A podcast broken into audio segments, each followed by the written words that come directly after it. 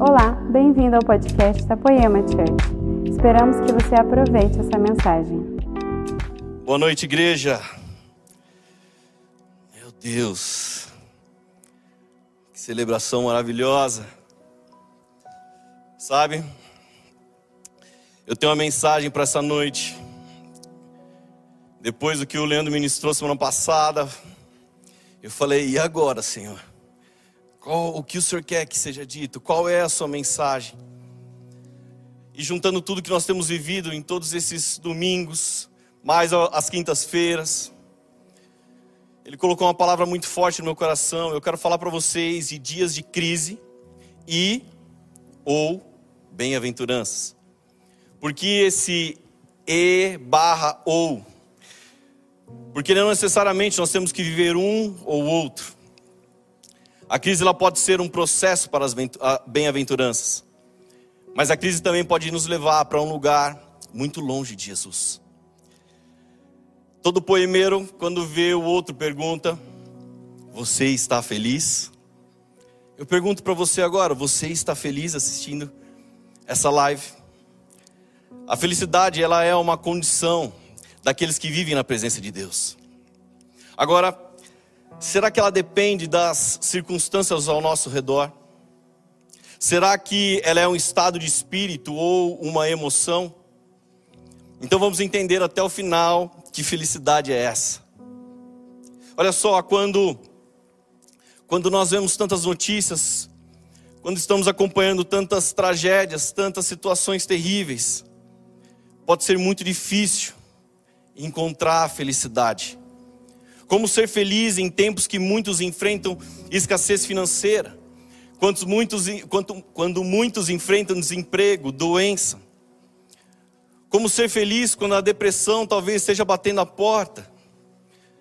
Então nós ligamos a nossa televisão ou vamos à internet e ler alguma notícia e, e, é como se nós estivéssemos alimentando uma crise em nós com tudo que está acontecendo.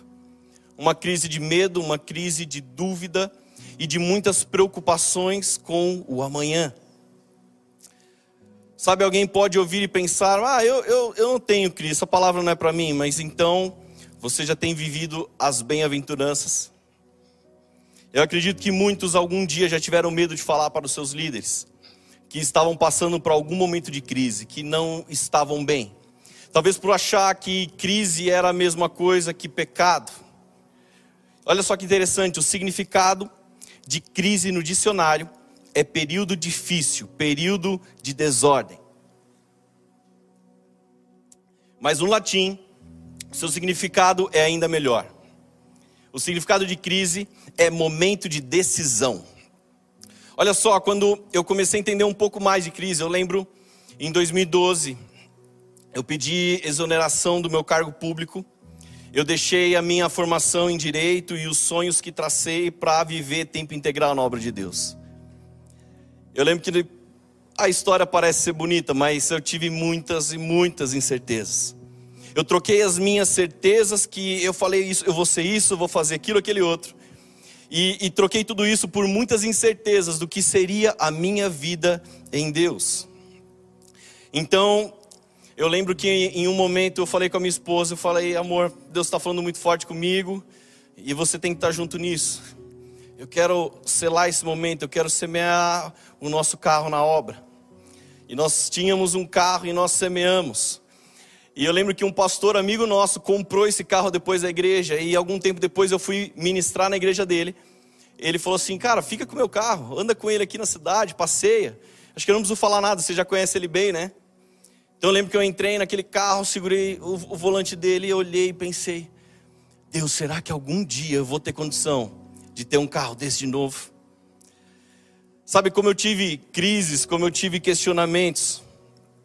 Eu cheguei até a pensar algumas vezes: será que foi Deus que falou mesmo comigo? Para eu abandonar o meu sonho, para eu abandonar uma carreira que eu, da, da Polícia Civil como delegado, será que eu agi certo? Será que foi Deus que falou? Eu estou deixando meus sonhos.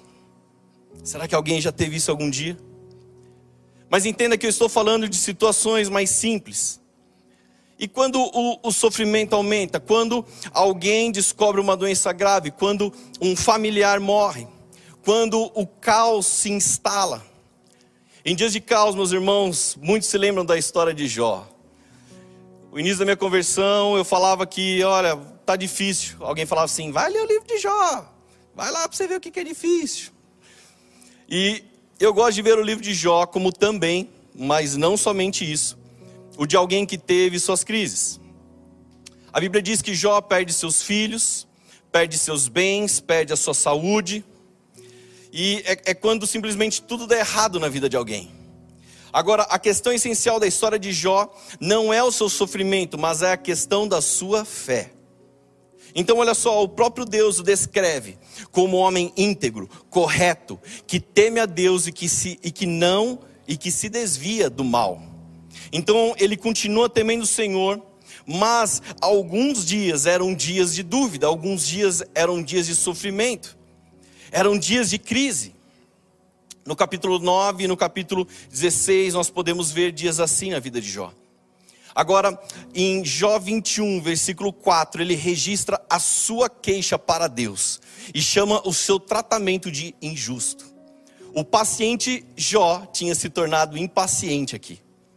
E na continuação, ele, ele, ele diz que ele tenta se justificar aos homens, como se fosse importante a opinião deles. Quantas vezes nós, em dias difíceis, não tentamos nos justificar? Agora em Jó 31, versículo 6, ele diz: Deus me pesa em balança justa e saberá que não tenho culpa. É como se ele dissesse aqui que Deus não conhecesse ele. E na continuação, nesse capítulo inteiro, ele fala da sua integridade. Mas no versículo 35, olha o que ele diz: Ah, se alguém me ouvisse. Agora assino a minha defesa, que o Todo-Poderoso me responda, que o meu acusador faça a denúncia por escrito. Sabe o que ele está dizendo? Deus, você está equivocado. Porque isso está acontecendo comigo? Não é possível. Nesse momento, Jó tentou, na minha forma de ver, ser mais sábio do que Deus. E sabe qual foi a resposta do Senhor a ele? Jó 38, 39, 40 e 41. No versículo 1 do 38, o Senhor respondeu a Jó do meio da tempestade e disse: Quem é esse que obscurece o meu conselho com palavras sem conhecimento? Prepare-se como simples homem. Vou fazer-lhe perguntas e você me responderá. Onde você estava quando lancei os alicerces da terra? Responda-me se é que sabe tanto. Quem marcou os limites das suas dimensões? Talvez você saiba. E Deus continua fazendo perguntas e perguntas. Jó fez por volta de 12 ou 16 perguntas para Deus, mas Deus fez 70 perguntas para Jó. Eu e você, meu irmão, nós não, não temos a capacidade de responder nenhuma dessas 70. Mas Jó, em meio às suas dúvidas, em meio à sua dor, seu medo, sua crise, ele dá a resposta, a declaração que, que Deus espera de nós em momentos assim. Jó 42, versículo 1. Então Jó respondeu ao Senhor: Sei que podes fazer todas as coisas, nenhum dos teus planos pode ser frustrado. Tu perguntastes: quem é esse que obscurece o meu conselho sem conhecimento? Certo que falei de coisas que não entendia, coisas tão maravilhosas que eu não poderia saber. Tu dissestes: agora escute, e eu falarei. Vou fazer-lhe perguntas e você me responderá meus ouvidos já tinham ouvido a teu respeito, mas agora os meus olhos te viram, e por isso menosprezo a mim mesmo e me arrependo no pó e na cinza. Em Jó 42, 12, a Bíblia diz que o Senhor abençoou a vida de Jó mais do que o início. Sabe o que eu quero falar para você nesse texto? É que em dias difíceis, meus irmãos, Jó nos ensina a reconhecer a soberania de Deus. Jó nos ensina que os planos dele não podem ser frustrados pelo que eu e você pensamos ser o certo. que, que às vezes nós achamos que sabemos da vontade dEle, mas isso acaba revelando um conhecimento limitado de Deus. Eu quero que você entenda que às vezes nós ouvimos falar de Deus, mas ainda não tivemos um encontro com Ele. E quanto mais perto de Deus nós estivermos, mais teremos conhecimento e convicção da nossa natureza falha, da nossa natureza pecaminosa, da nossa natureza caída. Então, o que nos restará depois disso tudo é nos arrependermos.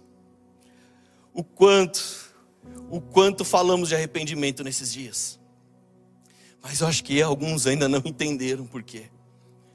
É tempo de rever a sua vida perante Deus. E como o pastor Leandro disse semana passada, quando, quando nós fizermos isso, estivermos dispostos a fazer, isso vai dar medo. Porque nós vamos descobrir o quanto ainda pode faltar em nós de sacerdócio, o quanto pode faltar de temor, o quanto pode faltar de maturidade espiritual. É, é, é, tão óbvio, mas a gente tem que falar, parece que a cada domingo, que se nesse momento alguém ainda não está entrando no seu quarto, fechando a porta e buscando o Senhor em secreto, ele está perdendo uma grande oportunidade de alinhar a sua vida. Se nesse tempo muitos, infelizmente, têm se perdido dentro das suas próprias casas com tanto entretenimento, com Instagram, com Facebook, com WhatsApp, com Netflix. Alguns tinham o seu trabalho não para um meio de ganhar dinheiro, mas como um meio de fuga. E, e, e agora é, pode ser muito difícil enfrentar a sua esposa, o seu marido, os seus pais. Tem gente que é fugitivo dentro da própria casa, se tranca no banheiro e fica horas, porque tem medo de enfrentar os seus familiares. Será que é isso que Deus quer? Onde está o sacerdócio nesse tempo? Se a minha e se a sua casa não é do Senhor, não é uma live que vai mudar a nossa vida. Agora, a igreja, ela te leva a se conectar com Jesus, com Sua palavra, e te ensina que essas práticas diárias te amadurecem. Te amadurecem o suficiente para não olhar para achismos, não olhar para sofismas, não olhar para a situação, não procurar um culpado.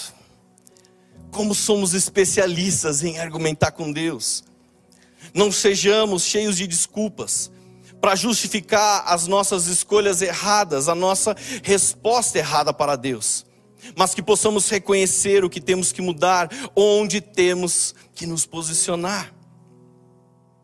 Marido, você que está assistindo aí junto com a sua esposa, pega na mão dela. Espero que ela esteja do seu lado assistindo junto. E não um na sala e o outro no quarto. Façam sempre isso juntos. Pega na mão dela não joga nela a responsabilidade do que você tem que mudar. Não coloque nela um peso da sua falta de governo, por exemplo, se esse for o caso. E se alguma esposa deu aquela apertadinha na mão do marido dizendo, viu? Saiba que é você que edifica um lar.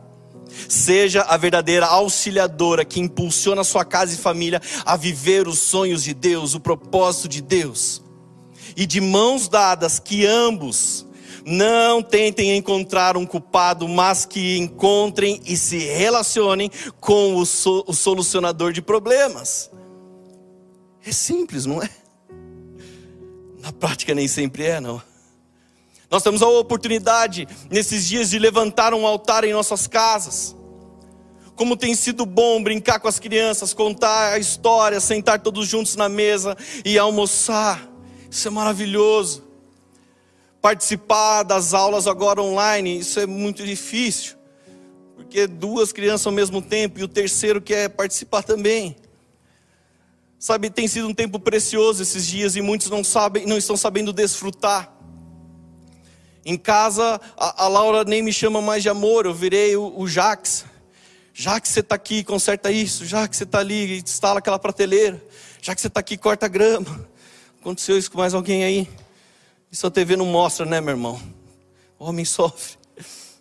Eu quero dizer que nós temos que olhar o que tem que ser feito e fazer. Seus dias de são dias de decisão. O significado de crise são dias, momentos de decisão, então que você decida pelo certo. em Lucas 9, no versículo 62. A Bíblia diz: Jesus respondeu: Ninguém que põe a mão no arado e olha para trás é apto para o reino de Deus. O arado era um instrumento que preparava a terra para o plantio. E Jesus disse que nós não podemos olhar para trás enquanto estamos com a mão no arado. E por que isso? Porque simplesmente se alguém estivesse arando a terra e olhasse para outra direção, o arado iria perder o seu rumo. O, o, papel do lavrador era manter as mãos no arado, fixar os olhos no seu destino e não permitir que o arado desviasse do seu caminho. Que eu quero dizer para você é que mantenha o foco do que tem que ser feito nesse tempo. Não deixe nada roubar a atenção do propósito do Senhor, do Senhor para nós. Nós fomos resetados nessa crise, meus irmãos. Temos hoje a chance de nos alinharmos e de nos arrependermos e colocarmos a nossa vida no caminho certo, em ordem e em movimento. Não é um vírus que pode parar o seu propósito. Não é. Sabe, se eu te perguntasse qual é a marcha mais forte de um carro, alguns irão, irão pensar, ah, eu acho que é a quinta, porque o carro atinge uma alta velocidade. Ou alguns carros têm a sexta, alguns têm até a sétima. E essas são as marchas mais fortes, mas eu quero dizer para você que não é. A marcha mais forte de um carro é a primeira, porque ele tira o carro da, da inércia e faz ele entrar em movimento. Ele tira o carro que está parado e faz ele andar. Eu quero que você entenda que nesse tempo é momento de muitos colocar a primeira no carro. É momento de muitos cavarem, cavarem até encontrar a rocha que você construiu a sua casa, o seu ministério, a sua família. É momento de encontrar Jesus, é momento de se jogar nele. Está difícil, o amanhã dá medo, a crise está te consumindo. Então mergulhe em Deus, vá para o sacerdócio, porque no poder dele está à disposição para que eu e você possamos mudar, para que sejamos transformados. É engatar primeiro e colocar em movimento o que Deus quer que façamos. Então, se Deus disse que dá, meu irmão, dá. Para mim, isso já é mais do que suficiente para perseverar em tudo. Chega de querer vencer a Deus. Eu não tenho dúvida que nós vamos perder para Ele sempre.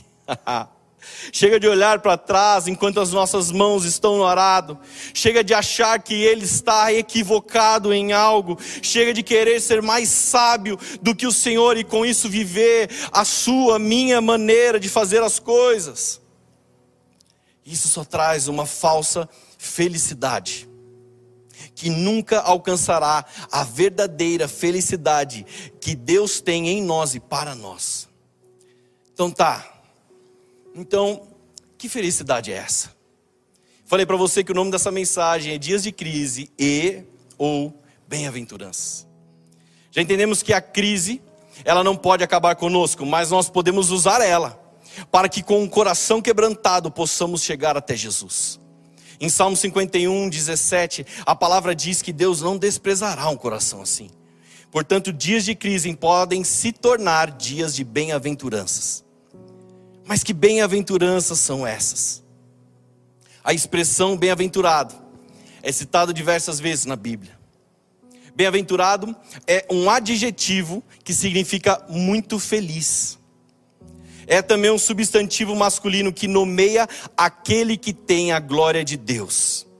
Então, olha só, a felicidade celeste é fundamentada na fé e na obediência à palavra de Deus, que gera a felicidade capaz de resistir aos momentos mais difíceis da vida.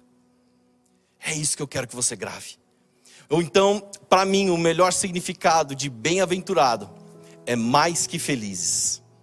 Pois simplesmente as bem-aventuranças são coisas que não somente que não são somente alegria, felicidade ou outras coisas para nós, é muito mais além disso.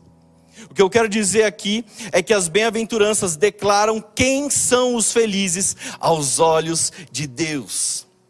Em João 13, versículo 17, depois de, de Jesus lavar os pés dos discípulos e ser o exemplo, ele diz: Se de fato sabeis essas coisas, sereis bem-aventurados se as praticardes.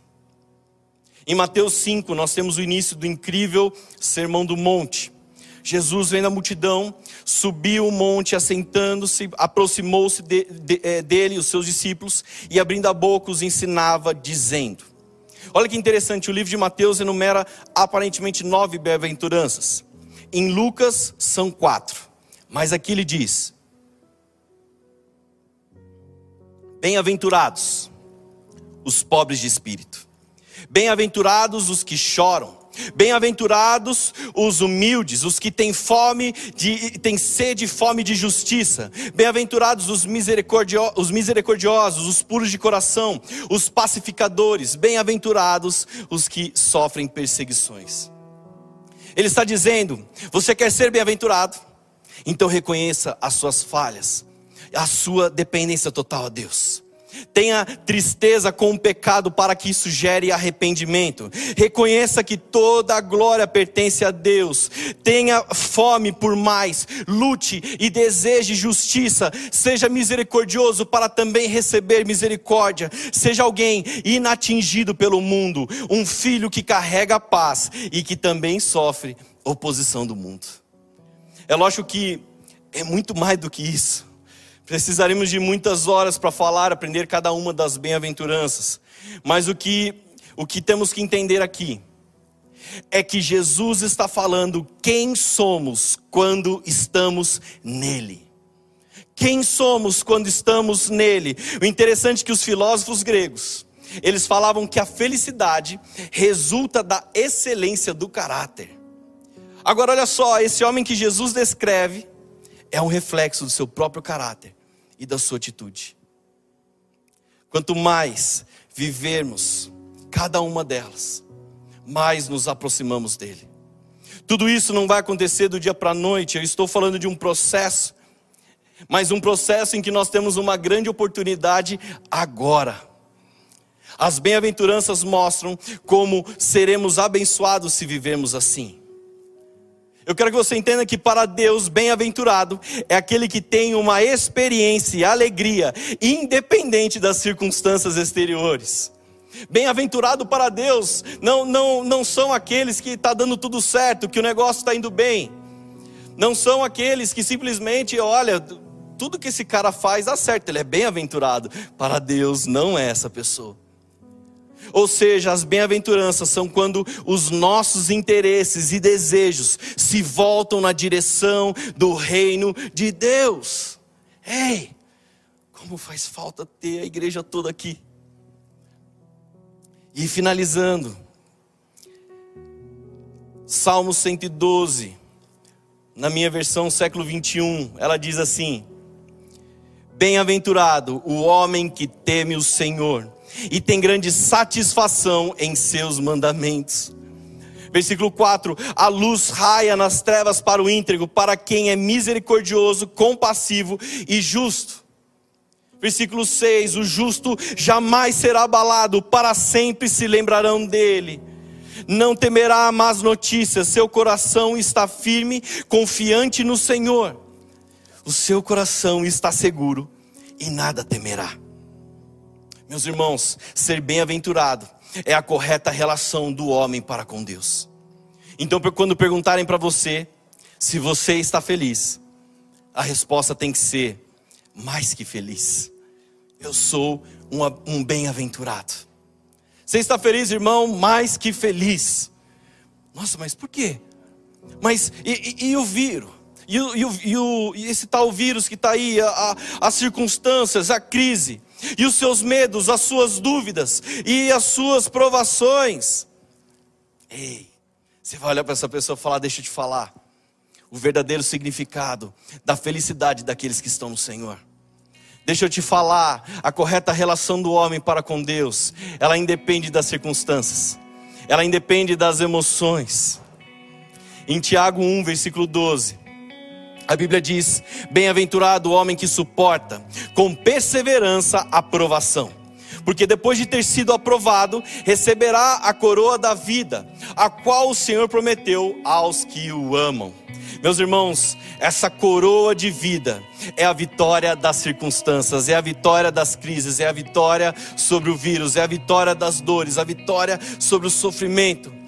Bem os bem-aventurados sempre receberão a sua recompensa. Você crê nisso? Que tamanho pode ser uma crise perante o Senhor? Qual é o poder de um vírus perante o Senhor? Qual é a, a, o alcance de decretos perante o Senhor? Sabe? Desliga a TV, sai da, da, do entretenimento e começa a buscar o Senhor. Começa a cavar, cavar, cavar, até encontrar a rocha sobre a qual você construiu seu ministério, sobre a qual você construiu sua vida, sua família é o momento de você juntar todos a sua casa e falar: vamos lá, não tem culpado aqui, mas todos juntos somos os responsáveis de construir um altar na nossa casa. Somos todos nós os responsáveis pelas boas aventuranças. Nós somos os bem-aventurados de Deus e vamos enfrentar qualquer tipo de desafio. Feche os seus olhos, Senhor em meio a tudo que estamos vivendo, que possamos buscar o seu caráter, a, a sua atitude.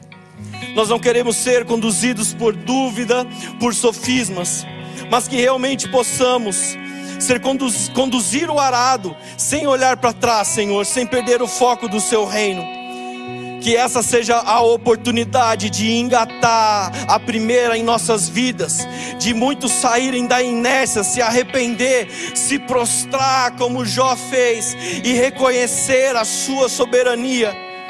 Que sejamos os bem-aventurados, pobres de espírito, os que choram, os humildes, os que têm fome de sede e justiça os misericordiosos, os puros de coração, os pacificadores, os que sofrem perseguição, que possamos encontrar a verdadeira felicidade e ter uma correta relação contigo, Deus, porque eu creio que essa felicidade que Cristo ensina e concede ao seu povo é uma participação da sua própria felicidade, e perto dela, ei, não importa o tamanho do, do dia difícil, não importa a crise, não importa se o vírus é terrível, o que for, se manifeste, Senhor, em nossas casas, no nosso trabalho, se manifeste em Taubaté, se manifeste no Brasil. E como o salmista diz: Bem-aventurados é o povo cujo Deus é o Senhor. Ou melhor, mais que felizes são aqueles cujo Deus é o Senhor, em nome de Jesus. Adore a Ele.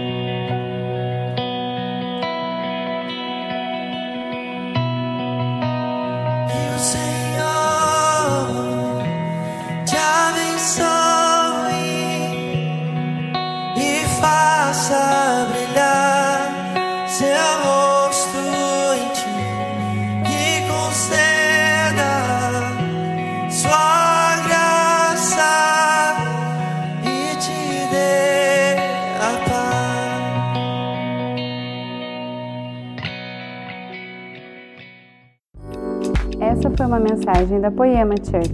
Para você ficar por dentro de tudo que está rolando, siga nossos perfis nas redes sociais.